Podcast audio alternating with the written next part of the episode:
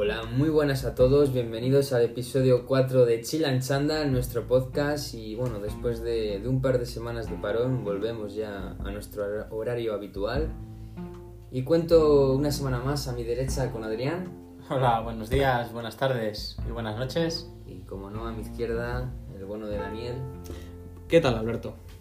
y bueno, eh, ya, que, ya que te noto eh, con ganas Dani, cuéntanos de qué va a tratar este nuevo podcast, este podcast número 4.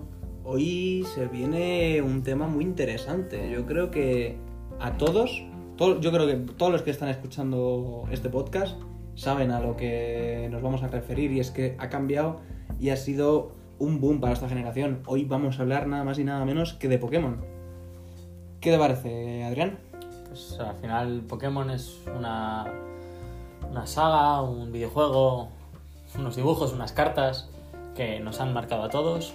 Eh, alguna generación nos ha tenido que caer porque ha sido un universo que ha, ha ido cambiando, ha ido creciendo con nosotros. También es verdad que llega un momento que los que somos un poco más viejos pues eh, ya no conocemos estas últimas generaciones tan modernas y tan extrañas. Y sí que nos, es verdad que nos, nos gusta que estén sacando estos videojuegos y estas remasterizaciones de películas de estas primeras generaciones que, que nos han acompañado de pequeños. Es curioso Pokémon porque al final estamos hablando ya de. Creo que fue en el, en el 96 cuando salió, hemos dicho. Sí, El- el- 96. El, primer juego. Pues en 96 han pasado ya, bueno, 25 años se cumple en este 2021 desde la aparición de, la saga Pokémon. Pero cada año, cada nuevo juego, eh, película, cada cosa que sale nueva de, Pokémon sigue teniendo un impacto en, la gente tremendo, ¿no? Por lo tanto, al final, sean nuevos jugadores o gente que, que añora los juegos originales, pero al final sigue teniendo todavía un fandom gigantesco. Hombre, son eh, 22 temporadas de la serie de Pokémon, que son acaban con la serie de Sol y Luna. Y a ver si acaban de confirmar hace poco la última temporada de, de esta nueva generación, de la octava generación, que hemos eh, conocido con el Pokémon Espada y Pokémon Escudo.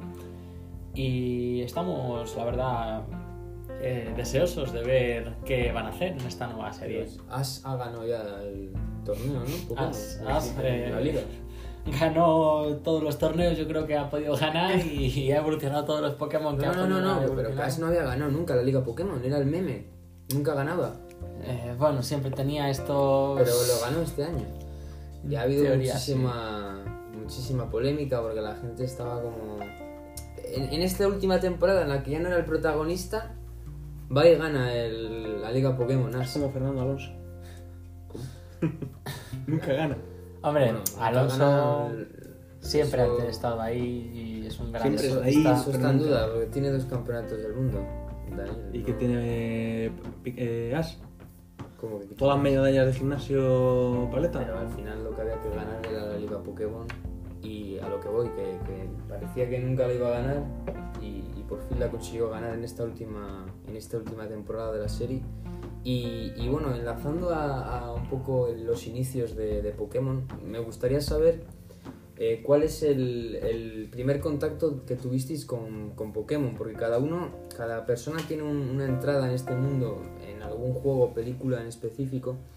Eh, sí que es cierto que yo creo que nuestra generación la pilló un poco más ya avanzado, es decir, yo creo que el, el inicio de Pokémon considero que es a los niños que se criaron al final de los 90, como con 7, 8 años, que jugaron a los primeros juegos, que luego pasaron a la segunda, tercera generación.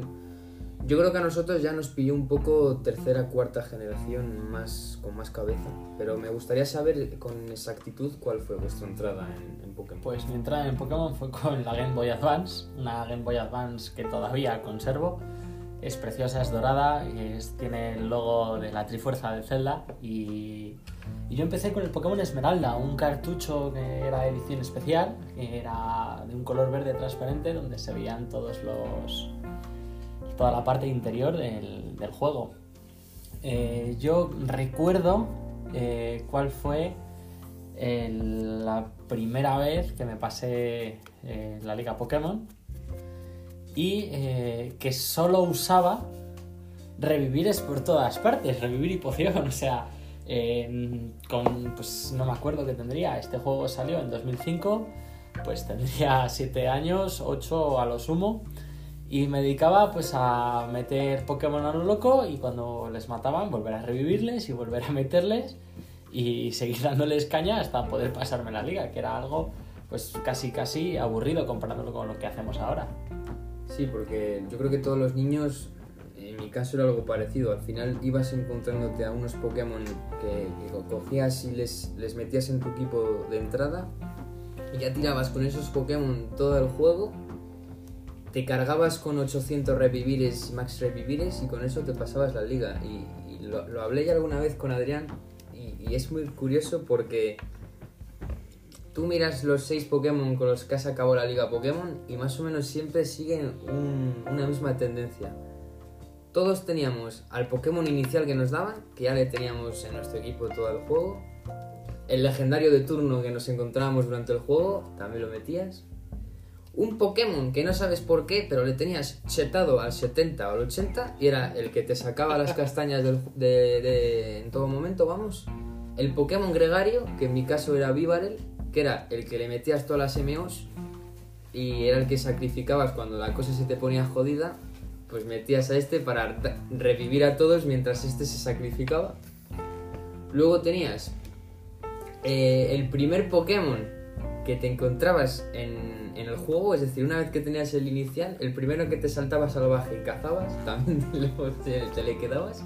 Y por último, el que equipo lo completaba, un Pokémon que ni te acordabas de él.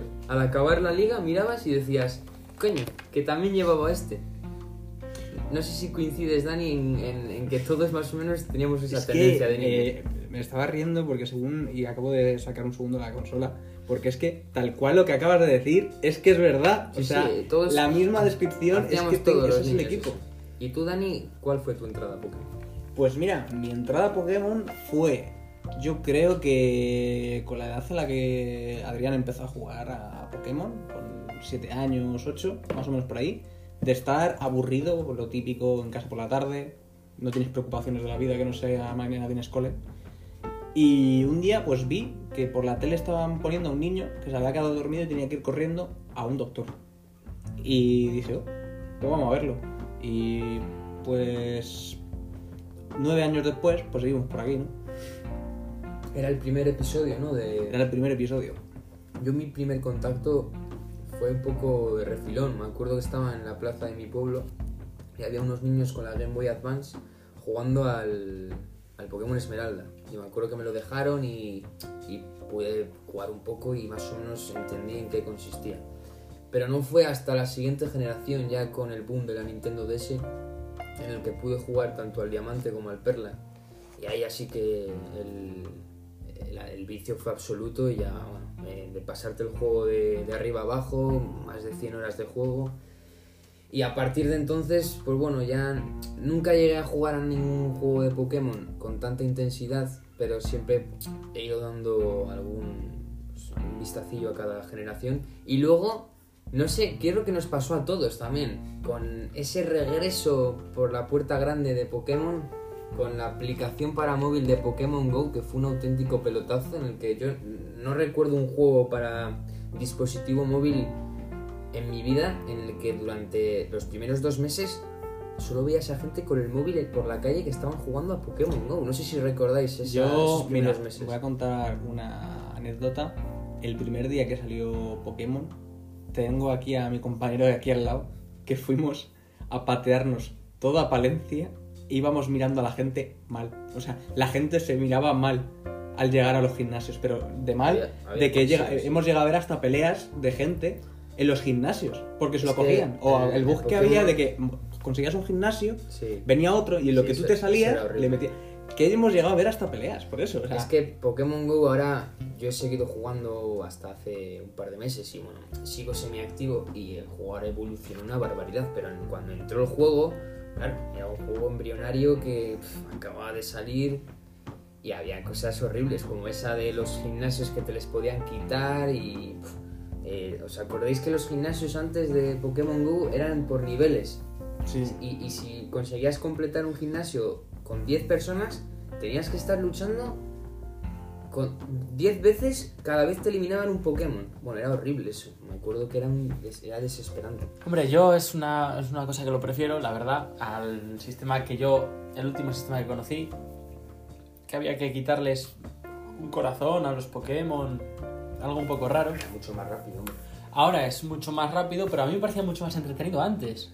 Tú llegabas y luchabas como que fuera una liga Pokémon contra la base y luego ibas subiendo al más fuerte, que entiendo Ya, que fuera el primero. estuvieran defendiendo no tenías narices a, ro- a Pero es que también es eh, esa parte de... Y- A mí me interesa tenerlo, yo lo defiendo. Y si no, pues mira, ya me lo tirarán y lo volveré a coger. También era muy. A ver, en sitios en los que no pasa nadie, pues bueno, igual se te hace aburrido, pero en zonas como la típica plaza o un parque donde hay mucha gente, que ves ahí a gente reunida, que están unos intentándolos, no lo pueden, otros vienen, luego lo intentan defender, se montaban unas cosas muy chulas. Bueno, y antes de cambiar de, de tercio de Pokémon Go, quería mandar un saludo a, a mi tío, que, mi tío Mariano, que es uno- uno- un leal oyente al podcast y que es el jugador número uno en Palencia al Pokémon Go. Es el mejor jugador de Palencia, así que un saludo para ti, tío. Así que bueno, volvemos ¿Cómo ya. se llama tu tío? Mariano. Mariano. ¿Cuánto te lleva jugando entonces desde el primer día? Es que esta historia también es buenísima. Estaba Adrián presente porque es- eh, era la época, pues a final de verano, cuando salió el juego, salíamos a jugar, eh, pues todo el grupo de amigos, ¿no? A jugar Pokémon Go, a- después de comer a, a cazar. Y yo por esa época no tenía datos todavía en el móvil y tenía que ir con alguien que me estuviera dando datos a la vez para poder jugar. Y salió mi tío con mi prima pequeña también que quería jugar y mi tío dándome datos. Y también salieron Adrián y, algún amigo más. Y mi tío se lo descargó por, por, por no ir mirando al móvil, para ir jugando también mientras. Una semana después me enseña el móvil y ya nos había cazado al mismo nivel y al mismo nivel de Pokémon a todos. Y cuatro años después pues es el número uno de Palencia. Así que así fue la historia. Bueno, eh, ahora quería, quería hablar un poco sobre cuál es vuestra generación favorita, grupo de Pokémon favorito y ya de paso también cuál es el Pokémon favorito de cada uno. No sé quién quiere Pues empezar. a ver, sí que me gustaría hablar sobre esto. Eh, yo tengo una pequeña disyuntiva dentro de toda este, esta pregunta y es que yo empecé con la, gente, con la tercera generación, Hmm. que vosotros pues ya sé que habéis entrado más en generaciones posteriores.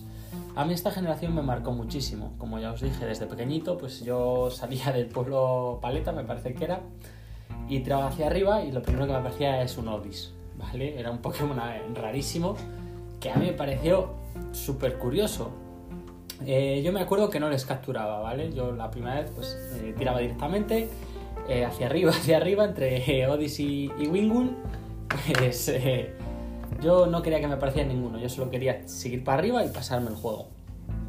Eh, esta generación eh, me marcaron mucho eh, los Pokémon que prácticamente, si puedo, sigo metiendo a, a mi equipo actual. Por ejemplo, en el escudo y espada, pues he metido a muchos de ellos.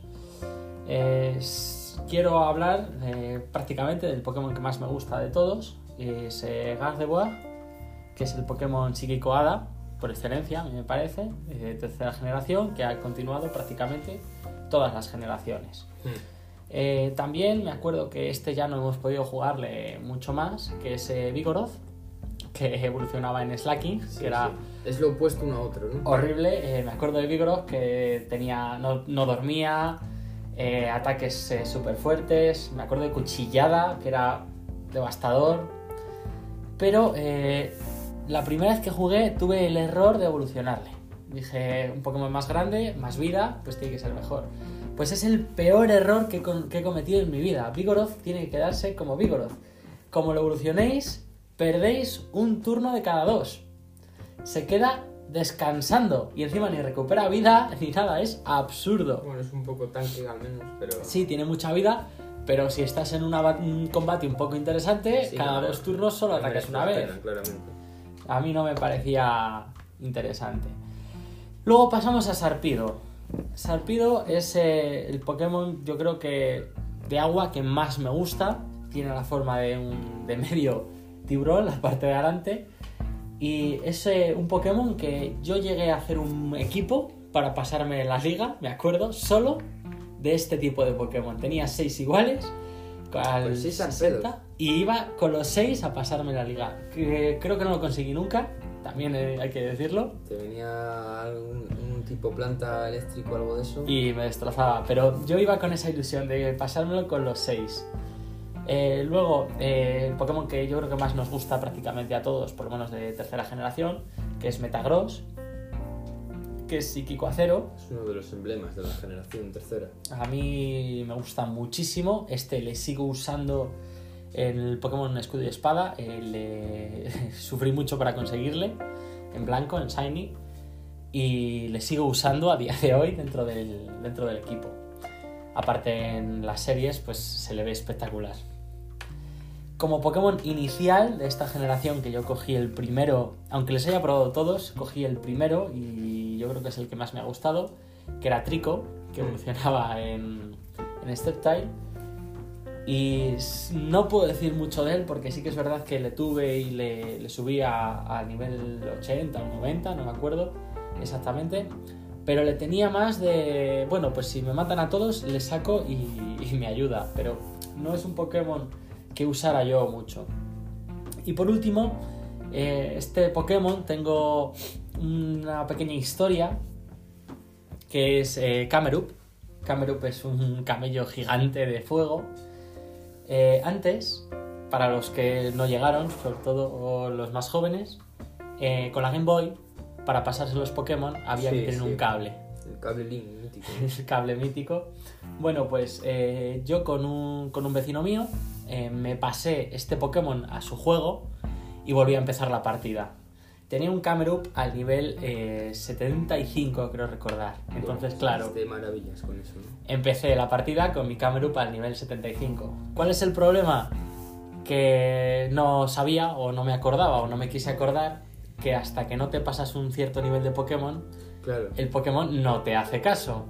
Así que yo tenía mi Camerup y sin saber por qué no me hacía caso, con sofoco, con chirrido me parece que era, o sea, y con ataques como agilidad, que tampoco me acuerdo por qué tenía agilidad. Entonces le metía a combate, sí que es verdad que excepto agua y demás eh, no me le tiraban, pero me hacía cosas absurdas y yo me enfadaba muchísimo, porque contra un Pokémon tipo planta, contra un Odis, me usaba chirrido o agilidad, entonces me enfadé muchísimo. Y al final de la partida eh, le metí una caja y no le volví a usar, y allí tengo todavía ese Camerup dentro de una caja. Y yo creo que esta es más o menos mi, mi generación y mis seis Pokémon eh, principales básicos. Yo de, de la tercera generación, yo creo que, que me quedaría con Altaria. Siempre me ha gustado la estética de Altaria, además como es un, un, un Pokémon, creo que es tipo hada volador, ¿no? Sí, Es una combinación que me gusta. Siempre he tenido mucho cariño. Pero yo mis dos generaciones con las que me tengo que quedar es con la primera, porque son los 151 míticos. Al final son los que empezaron todo y les tienes un cariño especial. No, mira, me, me estoy confundiendo. No es hada volador, es el dragón volador. Altaria es dragón volador. Eso, dra- dragón volador. Pues sí, pues me he liado. Pero bueno, que Altaria es el, el que más me ha gustado. Y como estaba diciendo, es primera generación y cuarta, la que, las dos que más me gustan. Y cuarta, pues básicamente por, porque es la que más he jugado, como bien he dicho antes, tanto al diamante como al perla. Yo creo que es que llegué a jugar a los dos. Y eh, Pokémon favorito, bueno, los que me conocen ya saben eh, mi obsesión por Squirtle es sin duda mi, siempre ha sido mi Pokémon favorito desde niño. Siempre está la, gran pregunta de los tres iniciales de la primera generación, ese Squirtle, Charmander, Bulbasaur, ¿no? Que casi es como, como elegir tu personalidad prácticamente. Pues yo soy Team Squirtle siempre. Y luego otros Pokémon que me gustan, como ya he dicho, Altaria, Azumaril siempre me ha gustado mucho. Siempre he tenido predilección por los Pokémon tipo agua. eh, no sé por qué. Kingdra también me gusta. Y de la cuarta generación, que es la, la que más jugué, Hombre, yo creo que todos tenemos un cariño especial por la estética, por la forma de conseguirlo y por lo que molaba por Lucario, ¿no? Al final Lucario era espectacular ese Pokémon. Y bueno, antes de pasar a otro tema que es, me parece muy curioso, quiero, quiero escuchar a Dani. Bueno, eh, a mí el mío favorito eh, como tal es Yarados, ¿vale? No sé en qué generación es. Mm, Adrián, no sé si... Primera, primera. Primera, ¿no? Es primera generación. Eh, Yarados, pero ¿por qué? O sea, yo Yarados le jugué en el Pokémon rojo, si no me equivoco, y me acuerdo que fue gracias a que dije, oh, un Magikarp. ¿Esto qué es? No tenía ni idea de lo que era un Magikarp ni que evolucionaba, que evolucionaba un Yarados. Y dije, va, este fijo que tiene algún ataque, o sea, parece que es muy malo, pero este tiene algo bueno. Y pues subiéndole de nivel, subiéndole de nivel, siempre me lo mataban, siempre no hacía nada, salpicadura, Ah, no, no hace nada, eso no hace nada. Y yo, convencido, claro, yo en esa edad, pues tampoco sabes nada, o sea, tampoco en la serie ni les había visto ni nada. Y pues dio la casualidad de que después de igual, no es broma, un mes jugando, eh, le tendría ya nivel, no sé a qué nivel le tendría, pero muy muy alto, para que te puedas imaginar, pasó la magia, evolucionó. Y me acuerdo que se fue el día más feliz de mi vida. O sea, de, de estar, Sí. ir, a, ir directo a un torneo y ganarlo solo con él. O sea, fue increíble. Es que al final Yarados está hecho aposta por el creador del juego. Es un poco un homenaje a, a la perseverancia, ¿no? A, a- confiar en, en- en algo que a priori es un desastre como un Magikarp, pero acaba siendo un absoluto, bueno, tanto estéticamente como, como por los ataques, ¿no? Es una bestia Yarados. Y luego, bueno, habría otro, ¿vale? Que Sí. es de la cuarta generación, si no me equivoco. A ver. Que es Torterra. Me gusta Sí, muchísimo. es, es la, el inicial. Sí, me gusta mucho, pero mucho, mucho, mucho. Y bueno, luego estaría el típico de la primera generación, por supuesto, Charmander y tener al final tu Charizard. O sea, me parece un Pokémon precioso y... ¿Ya está? ¿Es que es precioso? No tiene Pero otra... por lo que veo, no sois de un tipo de los tres iniciales, porque has dicho tanto Charmander como Tortwig. Tú dijiste. mm, Excepto eh, en Trico. Trico, con Trico. pero sé, porque me lo has contado alguna vez, que por ejemplo en la cuarta generación eh, te gusta Pimplup, es decir, que no elegís siempre un tipo planta, fuego, agua, vais cambiando según cada generación. Por supuesto, también hay que tener en cuenta que cada trío de iniciales eh, depende de su habilidad un poco inicial. El Pokémon de tipo de planta inicial siempre tiene mucha más vida. El Pokémon de fuego tiene mucha más velocidad. Y el Pokémon de, agua siempre tiene mucha más vida. Entonces, pues también es ir jugando un poco con eso.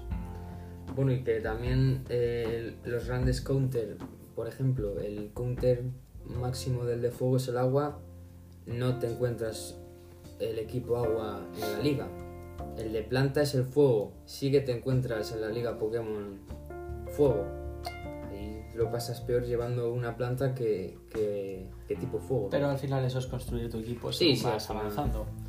Bueno, y quería hablar también, porque me parece algo muy curioso respecto a cómo me, me pasó a mí, al menos.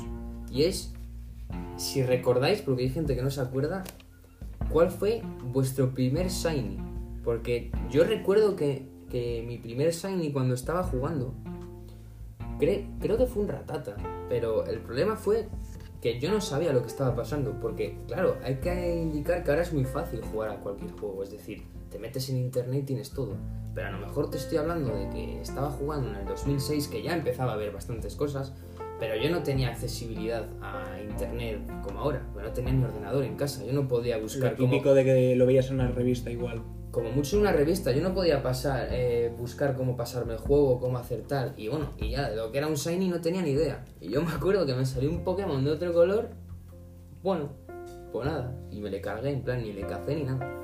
Y luego ya sí, jugando al Pokémon Go después, que ha sido el otro juego que más caña le he dado, sí que lo recuerdo tal cual, porque era el día de mi cumpleaños, estaba con Adrián que salíamos del cine, y según salimos, me salió un Growlithe shiny ahí, todo amarillito. Pero sí, y fue eso, muy bonito. Ese también. Y es. Mira, por eso también es uno de mis favoritos. Eh, Light y Arcane. No sé vosotros si os acordáis vuestro primer contacto Shiny. Yo no tuve mucha suerte, sobre todo con el Esmeralda. Y a lo mejor es que no me fijé, porque como dices, era pequeño y no tenía ni idea. Es que era muy difícil, pero a la vez es que no te, no te dabas cuenta. ¿eh? Pero yo mi primer Shiny fue el Gyarados rojo este famoso que, que metieron te le daban. ¿no? para todos, sí, o sea, era para todos. En el. Creo que era en el Heart Gold, en la remasterización del Pokémon Oro. Y yo creo que en juegos de Pokémon así más eh, clásicos, más originales, no he tenido ningún Shiny que no haya buscado, porque al final estos últimos juegos, eh, tener un Shiny es absurdo, o sea, te le regalan prácticamente, sí, no, es no. trabajar un poco y ya te le dan, no era como antes que era prácticamente imposible conseguir uno. Entonces yo puedo decir que no he conseguido ningún Shiny eh, oficial o, o de los Es complicados. que en las primeras generaciones conseguir un Shiny de verdad era una locura. Eso es lo, lo guardabas en oro en paño, aunque te saliera, fíjate, como lo mío, que fue un ratata, da igual. Es que era una locura. Y. Yo, mira, eh, lo estaba pensando y en los juegos antiguos creo que una vez me debió de tocar uno y me pasó más o menos lo mismo, que no tenías ni idea de lo que te está pasando y dijiste, va, eliminar. Y el otro fue, creo que me regalaste tú en el Pokémon Go. No sé si me pasaste alguno, pero me suena que sí. Es muy posible que sí, porque al final el Pokémon GO es uno de estos juegos que te regalan los Shinies, entonces... pues, sí, Pokémon Y- Go no tiene, no tiene la dificultad de. de un- Y hace también relativamente poco, cuando jugué al espada y el escudo, me salió un Pokémon que, claro, ya de estas generaciones, de la- eh, los últimos y las nuevas generaciones, pues ya no te vas enterando de lo que te estás viendo por ahí.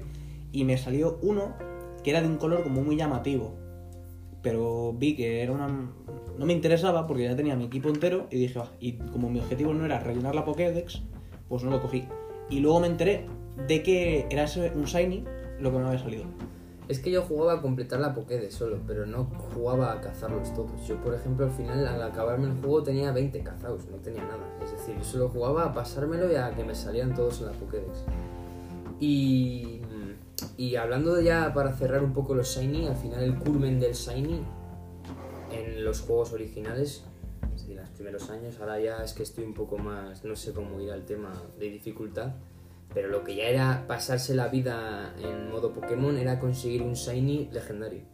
Eso sí que era, había gente que se pasaba días encendiendo y guardando, encendiendo y guardando cuando te encontrabas con el legendario hasta que le saliera Shiny. Que es la manera clásica de, de conseguirlos, el apagar, encender, apagar, encender, de todas maneras. días haciendo eso todo el día. ¿eh? Eso lo hacíamos algunos, eh, sobre todo porque Por eh, Rayquaza negro, ¿no? no queríamos que se nos escapara Rayquaza, guardábamos antes para no matarle y que no se nos escapara. Porque antes era- eso era un suplicio, aparecía una vez y como no le capturaras esa vez, se acabó, o sea, no tenías Bueno, ese es que- famoso legendario. Es que lo bueno de Pokémon, como lo hemos jugado de niños muchos, tiene anécdotas súper graciosas. En mi caso, yo no, no me fiaba de la Master Ball. Te daban una Master Ball, pero yo no me fiaba de ella. Yo no me digas por qué, yo pensaba que a lo mejor se te escapaba. Y yo cuando me enfrentaba al legendario, hacía como con todos los Pokémon. Le empezaba a golpear y le intentaba dejar en rojo. y Sí, luego- tú y y luego le tiraba la Master Ball. Pero vamos, es una locura teniendo a Palki adelante y, y dejándole a 10 PS de vida. Pues eso es lo que hacíamos. Madre mía. Yo la lié un par de veces y sí que es verdad que se me olvidó guardar y, y acabé con, con Groudon, con Rayquaza y nada, no pude capturarles. Y tuve que volver a empezar de cero, que es una putada porque de pequeño sí que es verdad que te gusta más, pues eso, eh, verlo todo, eh, descubrirlo todo y, y es más complicado volver a empezar y, y que no te aburra el juego. Entonces, pues Y tema competitivo, ¿habéis, habéis probado el competitivo? ¿Le habéis dado Yo más este, menos nivel? este último juego, el Pokémon Espada y Pokémon Escudo, que ya entendía un poco más, sí que he hecho un, po- un poco, un poquito de competitivo. Eh, me parece un, un poco complicado para alguien como eso, que no ha estado estudiando cada tipo, cada Es- ataque. Es muy complicado. Es que es otro tema hablar. Si controláis eh, todas las En- los ataques, los tipos, las tipologías, hay como una especie de esquemas que te vuelves loco porque hay ataques que hacen doble daño, otros que no. Bueno, bueno. De todas maneras, eh, el competitivo ahora mismo, pues ahora mismo y antes casi también, eh, es mucho de echar horas al juego individual. Ahora mismo con la cría Pokémon, para encontrar el Pokémon más fuerte, más rápido, pues eh, hay que echarle muchas horas o tener muchísima suerte para tener un Pokémon muy bueno en competitividad, claro. Yo, mira, donde sí que ahora mismo meterme al competitivo no tendría ni idea. O sea, yo no tendría ni idea del competitivo. Eh, vi un poco con el último, el Pokémon Espada y Escudo, y me volvió loco. Y dije, no. Pero en el que sí que, por ejemplo, he visto más o menos que no tiene una dificultad máxima que necesita ser coreano, es en el Pokémon Go. No sé Ya, si ya. lo habéis llegado a ver el tema le he de los dado- combates. Le he dado bastante y bueno, sí. Es más fácil porque al final solo son tres Pokémon. Bueno, el competitivo creo que también son tres, pero vas Pero con es, seis, ¿no? es más aburrido. A mí me parece mucho más aburrido el de Pokémon Go porque no tienes esa estrategia de despedir al ataque es y mucho más nada. básico. El Pokémon Go al final tienes o, o los dos ataques, el básico y el cargado, o uno básico y dos cargados, y ya tienes el Pokémon un poco más chetado. Y es un poco, pues sí, tiene una estrategia mínima de, de saber colocar los Pokémon, de saber gestionar las ventajas, los escudos, pero es bastante más sencillo. Es decir, sin tener nociones, mm, teniendo unas nociones muy básicas de competitivo, puedes ganar bastantes partidas. Y bueno, no sé si hay algo más que queráis decir. Podríamos tratar un poco tema películas y videojuegos. Mm, Hombre, hay videojuegos que prácticamente no hemos tratado, como son eh, los Pokémon Ranger, los Pokémon Mundo Misterioso. Poké- Ojo Pokémon Ranger, eh. Ojo Pokémon Ranger porque me lo regalaron en mi primera comunión. No me digas por qué me cayó el Pokémon Ranger. Y me vicié muchísimo a ese juego que era lo opuesto a Pokémon. Era dar círculos a un Pokémon para eh, como domesticarlo. Pero, pero yo me acuerdo, tengo muy buen recuerdo de él. No sé si llegaste a jugar al Ranger. Yo sí que llegué a jugar al Ranger, al primer Ranger, que... Solo a ese he jugado, eh. Yo jugaba al, al Pokémon Ranger oficial, que salió en 2006. ¿El Ranger, Ese es el pregunta, ¿el 2006. Ranger es el de las fotos o no es el de las no, el de las fotos es uno que quieren sacar ahora. Es como una especie de guarda... Guardabosques. pero del Pokémon. Para capturar un Pokémon, aprovechando el sistema de la pantalla táctil de la Nintendo, Nintendo DS, eh, tú cogías el palito, que prácticamente yo lo tenía destrozado, mordido y además no Creo que tú y todos. como todo el mundo, y había que hacer una cantidad de círculos a un Claro. Pokémon. Entonces había Pokémon súper sencillos, Sí. como pueden ser un Pikachu que le capturábamos Cinco todos. vueltas. Y de pronto te aparecía Charizard, tenías que dar 22 vueltas. Pero con la diferencia que Charizard era enorme Claro. y cada 2x3 salía fuego de la pantalla y demás y te rompía la, la cadena de vueltas. Entonces, pues se te hacía complicado. Yo sí que es verdad que llegué a capturar a Charizard, era una parte mediana del juego, Era como el momento, si pasabas esa parte, te daba las fuerzas para continuar. Pero conozco gente que no pasó de ahí. pero llegar a Rayquaza, que me acuerdo que había que llegar a Rayquaza y capturarle, que no sé si eran 50 No, vueltas. Tantas no, pero sí que eran 30 y Era pico, 40. una barbaridad de vueltas para una criatura que se salía de la pantalla, Sí. medía más largo, o sea, no sé si en el, mundo Pokémon son 7 metros de Pokémon, en la pantalla de la consola era algo descomunal, que era imposible, se movía a unas velocidades increíbles, sal- saltaba con, con rayos, con viento, con todo te rompía la cadena, era horrible. Era, era el final del juego. Era, al final estabas como en una especie de cumbre en unas ruinas y te enfrentabas a los tres perros. A Entei, Raikou y Suicune. Y al acabar ya parecía que había... y te bajaba Rayquaza. Y yo me lo terminé pasando, pero una semana. Durísimo. Y al final me lo terminé pasando, pero buah, fue horrible. Luego también, que hemos, yo por lo menos he jugado muchísimo, me descargué la remasterización que hicieron para la Nintendo Switch. Déjame adivinarlo, mundo misterioso. Exactamente, es un juego que a mí de pequeño me marcó mucho, me encantó. Me dejaste jugar un, un poco, está guay. El inicio eh, no te enteras mucho de cómo va, por lo menos los primeros, que salió uno para la Nintendo DS y otro para la Game Boy. Eh, te despiertas siendo un Pokémon. Me encantó la manera eh, con la que elegías tu Pokémon. Te hacían preguntas y según tu personalidad Sí, verdad. Eh, te podía salir un tipo de Pokémon, otro y demás. Eh, yo siempre, absurdamente, buscaba a Charmander. No sé por qué. Había miles de Pokémon mucho más interesantes, pero yo buscaba a Charmander. Pues en este juego pude encender y apagar la consola para que me saliera Charmander 200 veces, sin exagerar. Yo es que creo que solo con las dos primeras preguntas me daría Snorlax, así que... Y es un juego muy interesante. eh, a mí- bueno, es un juego muy antiguo, entonces no voy a desvelar nada. Eh, descubres que eres un humano que se convirtió en un Pokémon por. eh, porque Gardevoir, que es uno de mis Pokémon favoritos además, eh, le traicionas y Ninetales aparece. pero ¿Estamos hablando de, de Detective Pikachu ahora o...? No, no, o sea, me encantó. Es, eh, yo creo que las bases, entre comillas, del Detective Pikachu, aunque esto lo hiciera Mewtwo. Pero a mí es un juego que me gustó muchísimo, la dificultad. Había, bueno, en este último juego además, hay un postgame espectacular también, eh, donde tienes que capturar a Mewtwo, donde tienes que capturar a Mew, eh, donde puedes tener a todos los legendarios con los que has luchado, eh, juegas con Rayquaza, juegas con, con Pokémon gigantescos como Steelix. Entonces, es un juego que yo creo que merece muchísimo la pena para la gente que le guste el universo Pokémon y ya esté un poco cansado de esos combates clásicos y demás. Tocando ya juegos terciarios de Pokémon, vosotros, vosotros llegasteis a jugar a, a Poké... Creo que era Poképark o Pokémon Parque o algo así. Yo no he llegado Yo- nunca. Era para la Wii, yo llegué a jugar porque lo tenía mi prima. Era como una especie de, de parque, sí, en el que convivían los Pokémon y tú eras un Pokémon y ibas moviéndote por el parque. Tenías como mini misiones que te mandaban a ayudar a tal, a no sé qué, ahora tienes que ir a...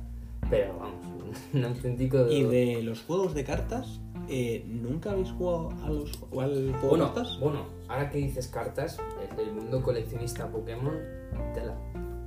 Eh, dime que no habéis... Mira, eh, yo soy coleccionista y jugador de Magic y he visto eh, colecciones que igual, de amigos míos, que Sí. igual valen lo mismo que eh, un coche nuevo. Bueno, ahora habéis visto, Rubius la lleva un poco de Más, moda pero, en ma- España. pero más, mucho más y en- hardcore. y en, sea, Estados Unidos, en Estados Unidos está... Es una locura. Es una locura, es decir, eh, cartas de la O sea, primera sí. generación, de la primera, la, la primera re- remis, ¿cómo se dice? Re- Remesa, sí, de, de cartas.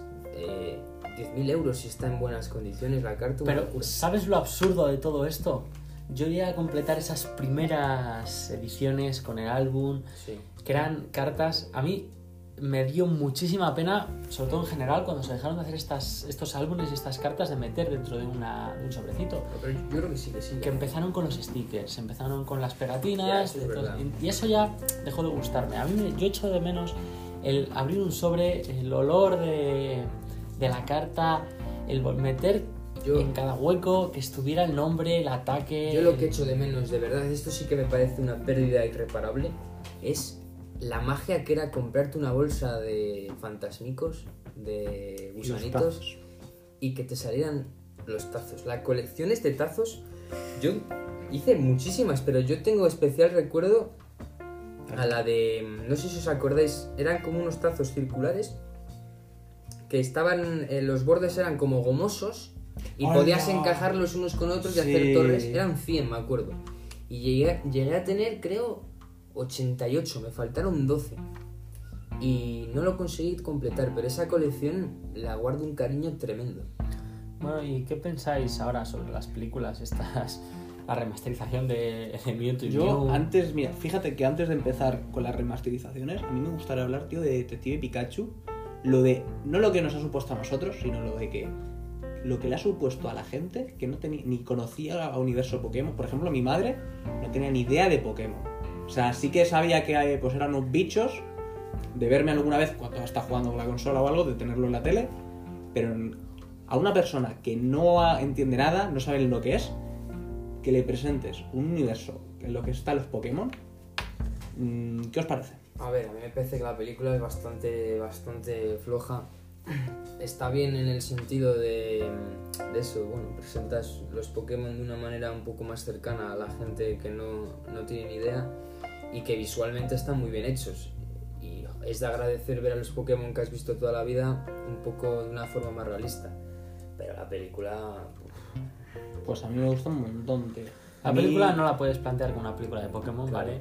Lo único que me gusta es el principio, cuando lanzan la bola para capturar un cubone. Ese es el problema. Tú fuiste a la película para ver combates Eso. Pokémon y fuiste a ver gimnasios Pokémon y todo este rollo. Entonces, eh, cuando te presentan un mundo totalmente diferente al que tú esperas ver, pues te decepciona, está claro. La película es una película que a mí me parece bastante buena, que se puede ver, que entretiene. Que si no has visto, lo importante, si no tienes ni idea de lo que son los Pokémon, es que como le ha pasado a mi madre, como le ha pasado también a mi hermana, que no tienen ni idea de esto, que terminaron diciendo, hay más películas de estas, Pero si... porque les encantó. Me jodas, si Torterra era una isla. Sí que es verdad que hay muchas cosas que te pones a pensar y se te va de las manos, pero como en prácticamente todas las películas, Que pasé buen rato, eh, pero es película, ¿Qué hemos pues, está una cosilla justa. que es- está bien, o sea, es una película que te trae otra vez los Pokémon míticos de la primera generación, como son Pikachu, como son Mewtwo, como son Snorlax, eh, y te trata también un poco los Pokémon estos nuevos que nosotros conocemos un poco menos, que son Greninja, que son eh, todos estos Pokémon nuevos. A mí me gustó Entonces- ver a. Me gustó ver a. al Mr. Mine haciendo ahí el mismo. El interrogatorio. Y bueno, no sé si, si hay algún tema más que, que queréis tratar sobre Pokémon o vamos ya cerrando el podcast. Ya sabéis que podéis contactarnos en nuestro Twitter, Eh, podéis mencionarnos con el hashtag eh, Sandal para hacer preguntas, eh, sugerir temas, cualquier cosa. Pero por favor, eh, nos ha llegado un bombardeo tal de, de preguntas. Necesitamos eh, varios programas para, para poder consultar todas. así Yo creo, yo creo gracias. que haremos, en cuanto ya llevemos unos pocos más, yo creo que sí que deberíamos hacer uno respondiendo preguntas. todas las preguntas, sí, no me parece Y hablando sobre algo, porque muchas veces nos habéis preguntado, sí que tenemos un par de preguntillas, sobre qué opinamos de algunas cosas como por ejemplo Digimon. Yo Digimon no lo he visto, pero no sé vosotros... Vamos a empezar a hablar de No vamos a Digimon poner- pues, Muy pero clásico Yo creo que podríamos hacer un podcast sobre lo que nos sí. piden que opinemos. mejor intro de la historia. Bueno, yo creo que es buen momento para cerrar este, este, Esta semana, sí. este episodio número 4. Así que nos vemos el próximo viernes, esperemos ya sin ningún, sin ningún retraso. Ha sido un placer. Como siempre y como es el meme, todos los viernes a las 5. Pues hasta pronto. Buenas tardes. Un saludo. Thank you.